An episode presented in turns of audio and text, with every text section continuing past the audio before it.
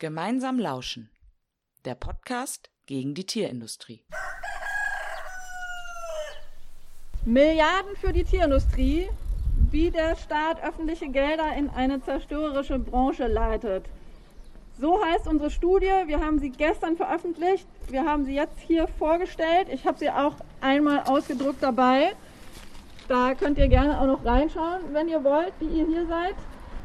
Denn es ist total wichtig aus unserer Sicht, dass darüber mehr diskutiert wird, dass das auch bekannt ist, in welchem Ausmaß tatsächlich der Staat die Tierwirtschaft in Deutschland unterstützt und fördert. Und die ähm, Ergebnisse, die sie da ziehen aus diesen Untersuchungen, sind wirklich sehr überzeugend, dass 13, über 13 Milliarden Euro tatsächlich in die Tierindustrie reinfinanziert werden. Das Ganze ist ein Problem nicht, weil überhaupt Geld fließt in die Landwirtschaft, und in die Erzeugung von Nahrungsmitteln. Dagegen haben wir gar nichts. Das ist eine wichtige gesellschaftliche Aufgabe, Nahrungsmittel zu erzeugen und bereitzustellen für die Bevölkerung. Unser Problem oder unsere Kritik liegt darin, dass eben eine bestimmte Art der Nahrungsmittelproduktion, nämlich die Tierindustrie, gefördert wird. Denn diese Art der Nahrungsmittelproduktion ist negativ in mehreren Hinsichten. Mich hat überrascht, dass sie diese Studie das erste Mal versucht hat, Transparenz in diese Finanzen reinzubringen. Man erwartet eigentlich in einem Land wie Deutschland, dass da Buch gehalten, Buch geführt wird, wo das Geld hineingeht, aber dass die ähm, staatlichen Stellen selbst da überhaupt gar keine Aufstellung drüber gemacht haben, fand ich doch sehr interessant. Wir müssen tatsächlich eine Ausstiegsdebatte führen. Ähm, bisher führen wir eben immer so eine Umbaudebatte, so eine Reformdebatte ähm, wir sagen, wir brauchen irgendwie ein bisschen mehr Tierwohl, ein bisschen, vielleicht ein bisschen weniger Fleisch essen. Aber da geht es dann häufig irgendwie um 10, 20 Prozent, die abgebaut werden sollen. Wir müssen richtig drastisch reduzieren. Alles andere macht aus Klimasicht, aus Klimagerechtigkeitssicht, aus Umweltsicht und auch aus tierethischer Sicht einfach gar keinen Sinn. Herzlich willkommen beim Podcast Gemeinsam Lauschen. Ich bin die Laura und das, was ihr eben gehört habt, waren ein paar Stimmen und Eindrücke von einer Kundgebung in Berlin vor dem Bundesministerium für Ernährung und Landwirtschaft am 5. März 2021. Vor dem Bundesministerium für Ernährung und Landwirtschaft, auch BMEL genannt, haben nämlich ein paar Kletteraktivistinnen von Robin Wood ein großes Banner aufgehängt, auf dem steht Tierindustrie Ausstieg statt Umbau. Warum, fragt ihr euch jetzt vielleicht, haben die das gemacht? Nun ja, bei dieser Aktion äh, wurde nicht nur ein Banner gedroppt, sondern es wurde auch eine wissenschaftliche Studie vorgestellt, die zu dem Zeitpunkt gerade veröffentlicht war, und zwar die Studie Milliarden für die Tierindustrie von dem Bündnis Gemeinsam gegen die Tierindustrie, also von uns. In dieser wissenschaftlichen Studie wird aufgeschlüsselt, wie sehr die Tierwirtschaft in Deutschland jährlich subventioniert wird. Und die Studie kommt zu dem erschreckenden Ergebnis, dass jährlich über 13,2 Milliarden Euro Subventionen in die deutsche Tierwirtschaft fließen. Vom Staat. Um diese Fördersumme von 13,2 Milliarden Euro pro Jahr zu ermitteln, haben die AutorInnen zahlreiche Fördertöpfe zusammengefasst, Falls ihr diese Studie nun lesen möchtet, geht gerne auf die Webseite gemeinsam-gegen-die-tierindustrie.org. Dort findet ihr die Studie als PDF und könnt sie downloaden. Falls ihr jetzt keine Lust habt, eure Brille herauszugraben und ein PDF auszudrucken, bleibt einfach dran, denn wir haben zwei Mitautorinnen der Studie interviewt, Lisa Knoke und Friederike Schmitz. Die beiden sind auch selbst in unserem Bündnis aktiv und sie freuen sich, uns und euch zu erzählen, welche Erkenntnisse sie bei der Untersuchung gewonnen haben. Ja, schön, dass ihr da seid und vielen Dank, dass ihr dieses Interview mit uns macht. Der Anlass für diese Studie, über die wir hier reden, war ja eine Empfehlung der Borchardt-Kommission. Was ist das eigentlich für eine Kommission und was hat sie zur Tierwirtschaft zu sagen? Ähm, also die Borchardt-Kommission oder auch, äh, wie es so schön bezeichnet wird vom BMEL, ähm, das Kompetenznetzwerk Nutztierhaltung, die ähm, befassen sich im Prinzip mit der Frage nach der Zukunft der Nutztierhaltung in Deutschland. Wobei allein schon die Zusammensetzung von der Kommission zeigt, in welche Richtung diese Kommission am ehesten arbeitet. Ähm, die haben jetzt im Februar 2020 die ersten Empfehlungen zu einer sogenannten Nutztierstrategie vorgestellt und schlagen dabei konkret vor, dass ähm, im Prinzip sämtliche Ställe, also sämtliche ähm, Nutztierhaltung der, später in die Stufe 2 der geplanten Tierwohlkennzeichnung überführt werden sollen. Ähm, dabei bedeutet diese Stufe 2 jetzt nur im Prinzip, dass die Tiere ein bisschen zusätzlichen Platz haben und ähm, möglichst einen Kontakt zum Außenklima sowie noch ein paar Beschäftigungsmöglichkeiten haben. Ähm, und dann sollen zusätzlich noch ein paar, also soll zusätzlich noch ein paar Ställe in die Stufe 3 aufsteigen. Ähm, und dann eben in dieser Stufe auch ein hinreichend großer Marktanteil erreicht werden, wobei das nicht so konkret gemacht wird. Ähm, Im März 2021, also kurz vor der Veröffentlichung der Studie, kam dann eine Machbarkeitsstudie einer Rechtsanwaltskanzlei heraus, die sich mit der Finanzierung der Borchardt-Empfehlungen ähm, befasst hat. Und die sagen, dass jährlich ab 2025 mehrere Milliarden in die Tierindustrie fließen sollen, um eben diesen Umbau zu gewährleisten. Okay. Äh, in eurer Studie kritisiert ihr ja diese Empfehlung der Borchardt-Kommission. Warum? Na, das Grundproblem ist, dass die Empfehlung halt die großen Nachteile, die krassen negativen Folgen, die die Tierindustrie mit sich bringt, überhaupt nicht behebt. Also sie hat selber, ähm, die Empfehlungen haben selber nur den Anspruch, äh, die Situation für die Tiere zu verbessern, eben mit dem Stichwort Tierwohl. Und tatsächlich handelt es sich aber um total kleine Verbesserungen, also ja, ein bisschen mehr Platz, ein bisschen Beschäftigungsmaterial, aber die Grundbedürfnisse können die Tiere eigentlich immer noch nicht ausleben. Also Schweine können auch mit ein bisschen mehr Platz irgendwie nicht in, im Boden wühlen, nicht suhlen, nicht ihre Neugier ausleben, nicht angemessen Sozialkontakte pflegen und so weiter. Ähm, das heißt, es bringt für die Tiere wenig, auch so Zuchtnachteile ähm, werden nicht verändert, die Bedingungen an den Schlachthöfen werden gar nicht thematisiert und so weiter. Und außerdem äh, adressieren die Empfehlungen die ganzen anderen negativen Folgen eigentlich überhaupt nicht. Also Umweltzerstörung, Beitrag zur Klimakrise, auch so Risiken für die Ausbreitung von Pandemien, äh, Arbeiter, also Ausbeutung von ArbeiterInnen. Das wird äh, alles überhaupt nicht äh, verringert äh, durch die Borchert-Empfehlung, denn eine Reduktion der Tierzahlen ist gar nicht vorgesehen. Also das könnte so ein Nebeneffekt sein, falls Tierprodukte teurer werden durch die Finanzierung ähm, dieser Empfehlung.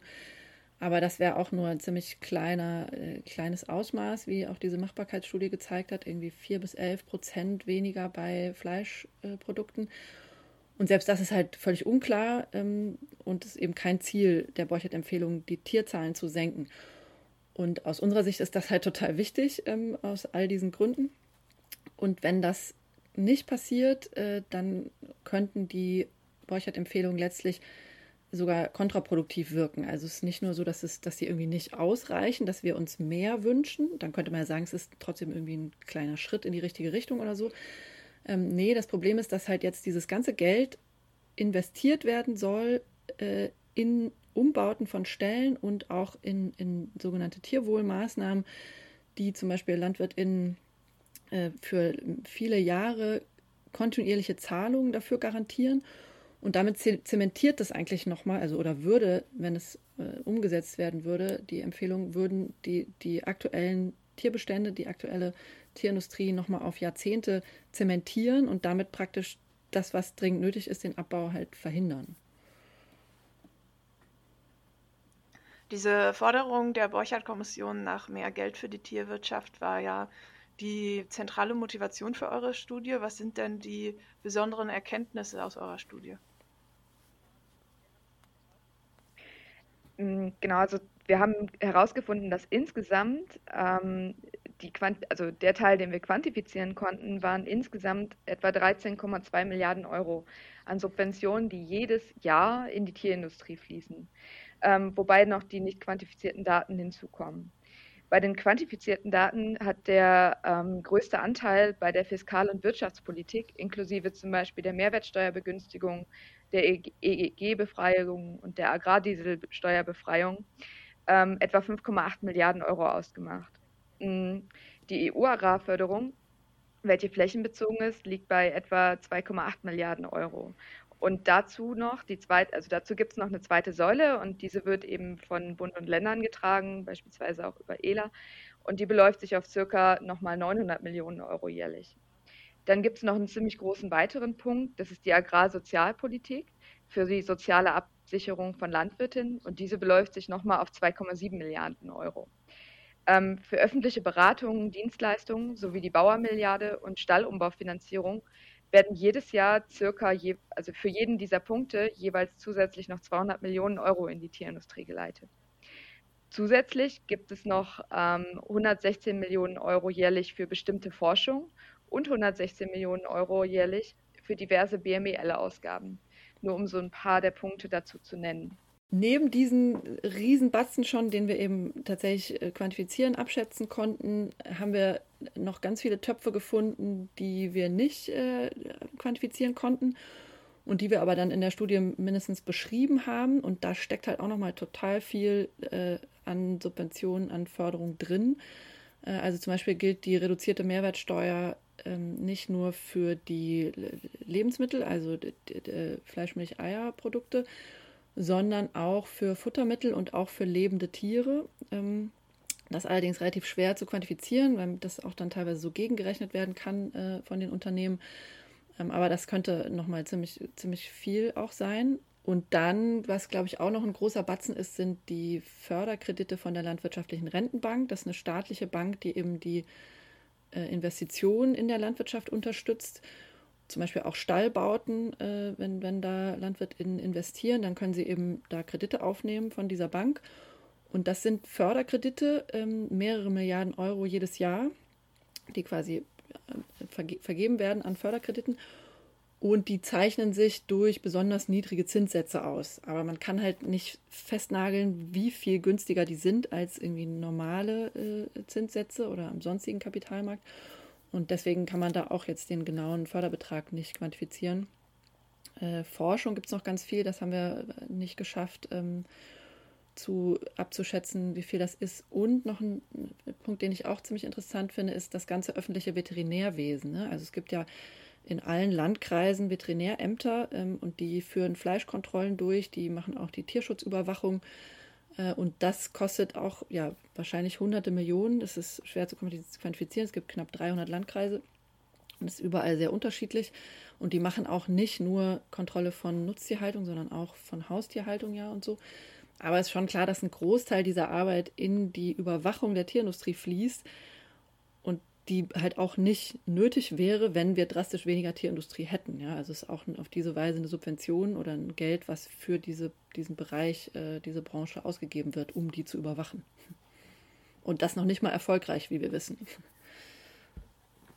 KritikerInnen würden ja vielleicht sagen, dass eigentlich alle Bereiche der Agrarindustrie subventioniert werden, zum Beispiel auch der Anbau von Pflanzen. Gibt es denn irgendwelche fundamentalen Unterschiede zur Subventionierung der Tierindustrie? Ja, also das ist äh, tatsächlich, stimmt auch natürlich, dass es ähm, die, die Landwirtschaft insgesamt stark subventioniert wird und das gilt auch bei den meisten äh, Töpfen, die wir untersucht haben in der Studie, dass die nicht speziell für die Tierwirtschaft sind, also für die Tierhaltung oder für die Erzeugung von Futtermitteln oder für die äh, Vermarktung von äh, Fleisch, Milch und Eiern, sondern eben für die Landwirtschaft insgesamt. Und das war auch eine Schwierigkeit für uns, denn wir haben dann eben immer aufgeschlüsselt, ähm, welcher Teil dieser Förderung für die Landwirtschaft insgesamt eigentlich eben der Tierwirtschaft zugutekommt. Und das haben wir teilweise mit, den, mit dem Flächenanteil gemacht. Also bei den Direktzahlungen zum Beispiel, die werden pro Fläche gezahlt. Da haben wir dann gesehen, 61 Prozent der Fläche dient dem Anbau von Futtermitteln oder als Weideland ähm, in Deutschland und entsprechend ist 61 Prozent dieser Zahlung eigentlich für die Tierwirtschaft. Und bei anderen Förderungen wie so Beratungsleistungen haben wir es über die ähm, Aufteilung von Betrieben gemacht. Sind die schwerpunktmäßig der Tierwirtschaft zuzuordnen oder eben äh, nicht? Der, genau. Und äh, das heißt, ja, ein Großteil der Gelder kommt quasi, also ist nicht gezielt für die Tierwirtschaft, sondern kommt der Landwirtschaft zugute. Und äh, weil aber die Tierwirtschaft so eine zentrale Rolle spielt in der deutschen Landwirtschaft, also sowohl was die Fläche angeht, als auch was eben die, die Einkommen der Betriebe angeht. Deswegen gibt es eben einen großen Teil, der effektiv dann der Tierwirtschaft nützt. und es gibt aber auch ein paar Töpfe, die speziell äh, der Tierhaltung und ähm, zum Beispiel auch Schlachthöfen zufließen, ja, also Stallbauprämien. Jetzt gibt es im Rahmen dieser Bauernmilliarde äh, ganz viel Förderung für Gülletechnik zum Beispiel ähm, und auch äh, zum Beispiel die Befreiung von der EEG-Umlage für Schlachthöfe. Das sind so Posten. Und auch bei, ähm, ja, bei Investitionsförderung gibt es auch viel natürlich, die speziell dann Stallbauten fördern, weil die sehr viel Investitionen brauchen. Ja, also insofern ist so eine Mischung aus den quasi allgemeinen Geldern und auch speziellen äh, Förderungen. 13 Milliarden Euro pro Jahr klingt auf jeden Fall für mich unglaublich viel. Ich habe mal nachgeguckt, der BER-Flughafen bei Berlin, der ja 14 Jahre lang gebaut wurde, hat in Anführungszeichen nur 7 Milliarden Euro gekostet. Äh, wie kommt es denn, dass die Tierindustrie so stark subventioniert werden muss? Hm, also ja, 13 Milliarden Euro sind super viel Geld, ähm, was jedes Jahr da reingesteckt wird und wahrscheinlich ist es ja sogar noch mehr. Ähm, und also bin mir nicht, also ich würde persönlich sagen, dass sie nicht so stark subventioniert werden muss, sondern ähm, dass es halt verschiedene Gründe hat, warum sie überhaupt subventioniert wird. Und das könnte je nach Fördertopf unterschiedlich aussehen. Beispielsweise soll ja eigentlich die Mehrwertsteuererleichterung auf Grundnahrungsmittel günstig sein was ja eigentlich auch sinnvoll ist, damit Menschen sich ähm, Nahrungsmittel leisten können und der Staat nicht auch noch aus den Grundbedürfnissen irgendwie Profit schlägt. Aber indirekt nutzt das natürlich auch der Tierwirtschaft. Ähm, dann zum Beispiel die EU-Subventionen, die erklären sich so ein bisschen aus der Geschichte der EU-Agrarpolitik. Ähm, da ging es dann nach dem Krieg darum, dass die Produktivität der Landwirtschaft ähm, gesteigert werden soll. Und das setzt sich halt bis heute fort. Und ähm, dann wurde natürlich da äh, damals auch viel die Tierwirtschaft mit Investitionshilfen gefördert. Und ähm, jetzt sollen ja im Prinzip durch die Borchardt-Empfehlung wieder, also äh, beziehungsweise sollen durch diese Borchardt-Empfehlung Tierwohlverbesserungen durchgeführt werden, wofür dann wieder Geld in diese Industrie gesteckt werden soll. Genau, also im Prinzip ändert sich wahrscheinlich an den Subventionierungen der Tierindustrie nicht viel daran, ähm, da die VertreterInnen dieser Industrie sehr stark mit ähm, ja, der derzeitigen Politik verflochten sind. Also Mensch sieht das zum Beispiel an der Landwirtschaftsministerin oder ehemaligen Landwirtschaftsministerin in NRW, die ja auch zum Beispiel Schweinehalterin war. Und äh, dementsprechend gibt es halt eine sehr große Lobby, die sich eben für die Tierindustrie stark macht und ähm, nicht unbedingt was am Status quo ändern möchte, sondern im Gegenteil eher noch mehr Gelder abgreifen möchte. Also, dass es so Subventionen für Milch- und Fleischprodukte gibt, war für min zumindest für mich nichts Neues. Aber die tatsächliche Summe hat mich dann schon sehr überrascht und euch vielleicht auch. Gibt es sonst noch irgendwas, was ihr im Laufe eurer Recherche herausgefunden habt, was euch besonders überrascht hat? Ich würde, glaube ich, sagen, einfach insgesamt diese Vielzahl der Fördertöpfe. Also ich bin auch überzeugt davon, dass es deutlich mehr äh, sind insgesamt als die 13 Milliarden. Ähm, also dass diese ganzen nicht quantifizierten Töpfe ähm, echt nochmal viel ausmachen. Und ja, also die, die Summe hat mich auf jeden Fall überrascht und eben, dass es, dass man quasi an jeder Ecke, und ich bin auch sicher, dass wir noch nicht alle äh, Töpfe, die es überhaupt gibt, ähm, gefunden haben. Wir haben zum Beispiel, nachdem wir eigentlich schon fertig waren, nochmal gehört, dass ja auch nicht nur die Schlachthöfe von der Befreiung von der EEG-Umlage profitieren, sondern auch Futtermittelwerke, die haben wir also gar nicht drin sind wahrscheinlich auch nochmal ein paar Dutzend Millionen äh, jedes Jahr. Also es ist ähm, uferlos. Ja, mich hat vor allem die Unübersichtlichkeit der ganzen Daten erschreckt. Also dass es äh, keine zentrale Anlaufstelle gibt oder dass viele Behörden dann sagen, ja, nee, die Daten, die Sie angefragt haben, die können wir Ihnen so nicht geben. Also dass es halt ähm, wirklich nicht irgendwie ähm, jetzt schon oder schon mal raus untersucht wurde, wie viel Geld überhaupt in diese Industrie fließt, sondern dass es halt alles unübersichtlich in verschiedenen Behörden liegen und dass äh, Mensch sich da eben alles irgendwie zusammen erfragen muss. Hm, ihr habt gerade schon erwähnt, dass es ja auch viele Fördertöpfe zu geben scheint, die ihr gar nicht gefunden habt oder die ihr gar nicht quantifizieren konntet. Jetzt ist die Studie aber abgeschlossen. Welche Fragen sind denn noch offen geblieben? Ja, also genau das, ne? Was gibt es noch alles? Und auch, wie viel machen die äh, quantifizierten, äh, die nicht quantifizierten Töpfe aus? Und das ist jetzt auch bei vielen ist das nicht unmöglich. Es wäre halt ziemlich aufwendig, ne, das äh, zu recherchieren. Zum Beispiel gerade dieses äh, öffentliche Veterinärwesen, da hatte ich so ein bisschen angefangen, weil man schon von vielen Landkreisen die äh, Haushalte zum Beispiel findet online. Ähm, aber ja, das wäre nochmal ein richtig großer Job. Vielleicht macht das jetzt jemand anders. Das wäre so meine Hoffnung, dass irgendein Amt, Umweltbundesamt oder so, äh, sich das nochmal vornimmt. Ja. Mich hat noch so ein bisschen die Frage beschäftigt, wie hoch die, äh, diese Summe wäre, wenn wir auch Klimafolgekosten und so weiter mit einrechnen würden. Was ja natürlich schwierig ist zu quantifizieren, ähm, aber da halt so ein bisschen mehr noch ähm, da rein zu investieren, also Forschung rein zu investieren, was hat das denn konsequent für Langzeitfolgen und ähm, für Folgen für folgende Generationen. Im letzten Kapitel der Studie formuliert er dann eigene Forderungen. Was sollte denn aus eurer Sicht als nächstes getan werden? Ja, wir stellen da sechs Kernforderungen auf, die jetzt auch nicht nur Forderungen quasi von uns als AutorInnen-Team sind, sondern die wir auch mit dem ganzen Bündnis äh, gemeinsam gegen die Tierindustrie äh, abgestimmt hatten. Und da ist die erste Forderung, äh, dass wir eben den Ausstieg aus der Tierindustrie brauchen. Und das heißt ganz konkret klare Ziele für eine drastische Reduktion der Tierbestände mit konkreten Meilensteinen.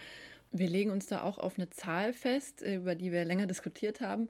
Mindestens 80 Prozent der Tierbestände müssen abgebaut werden bis 2030. Also um tatsächlich mal diese, diese Drastik auch äh, und die Schnelligkeit, in der das gehen muss, aus all den Gründen, die wir ja kennen, ähm, klar zu machen.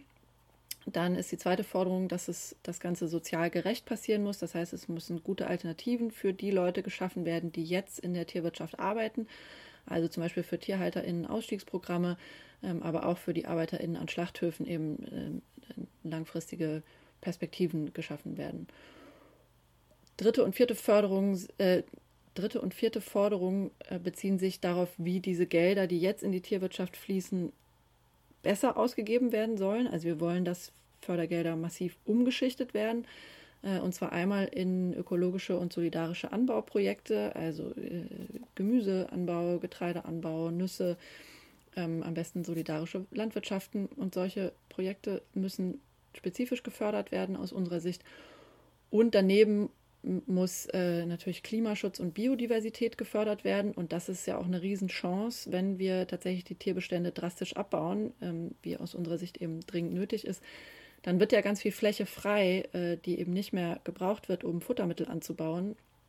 Und da könnte man Moore wieder vernässen, man könnte äh, ganz viel Land wieder aufforsten und man könnte eben generell lauter wichtige Ökosysteme wiederherstellen und damit auch Treibhausgase einlagern. Das ist also die, die Forderung. Das Ganze macht nur Sinn, Tierbestände abbauen, ähm, wenn wir eine wirklich große Ernährungswende haben, also wenn auch der Konsum von Tierprodukten äh, drastisch sinkt. Dazu schlagen wir auch ein paar Maßnahmen vor, dass man mit über öffentliche Kantinen arbeitet, da das Angebot äh, verändert, partizipativ mit den NutzerInnen zusammen.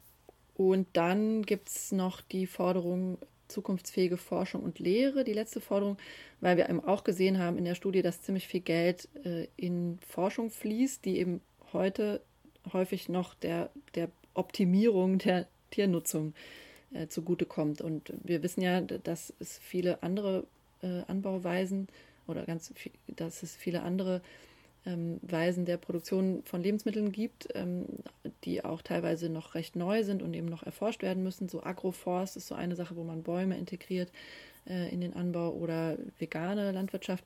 Und da muss also viel mehr Forschung passieren und das Ganze muss sich dann auch in den Ausbildungswegen und Studiengängen niederschlagen, weil das ist da, wo ja die LandwirtInnen von morgen lernen, wie sie irgendwie mit, ähm, ja, wie sie wirtschaften äh, sollen und wie sie auch mit ähm, dem Land umge umgehen sollen. Und da müssen eben auch die entsprechenden äh, Inhalte deutlich verändert werden.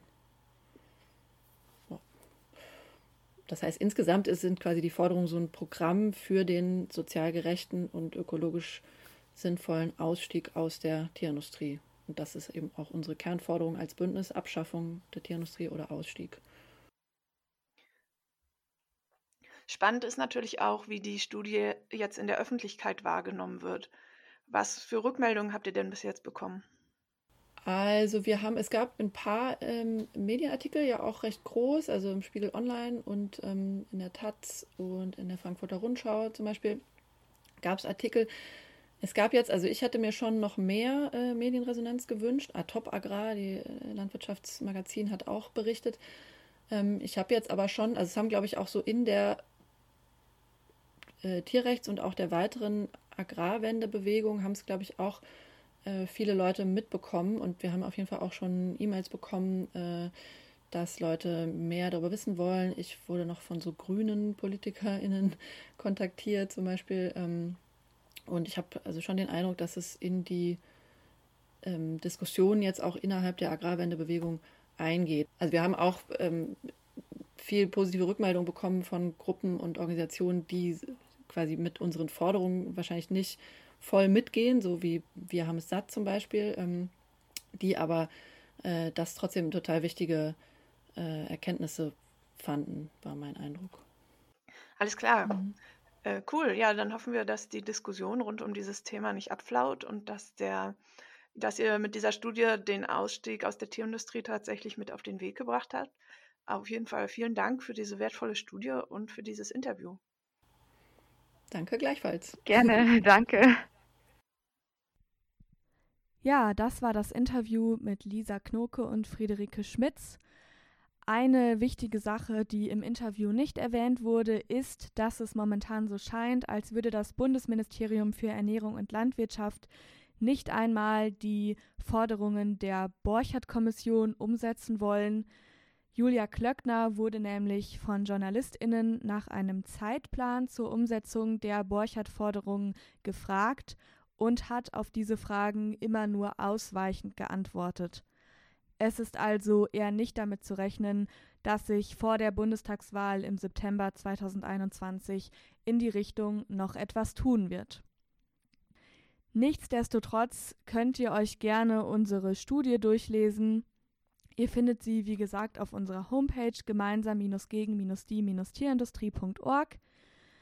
Und auf der Homepage findet ihr auch unsere älteren Podcast-Folgen, zum Beispiel über das Thema Moore und Klimagerechtigkeit oder über die Arbeitsbedingungen in der Tierindustrie.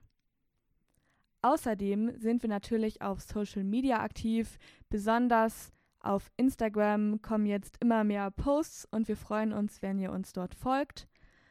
Aber noch mehr freuen wir uns, wenn ihr uns unterstützt bei unserer Massenaktion zivilen Ungehorsams und dabei seid, wenn wir alle gemeinsam vom 10. bis 18. Juli 2021 in Rechterfeld in Niedersachsen Gebäude von PHW, einem Geflügelfleischkonzern, blockieren. Falls ihr euch darüber hinaus an der Arbeit in unserem Bündnis beteiligen wollt und bei uns mitmachen wollt, schreibt uns gerne eine E-Mail. Die Infos dazu findet ihr auch auf unserer Website. Bis zum nächsten Mal.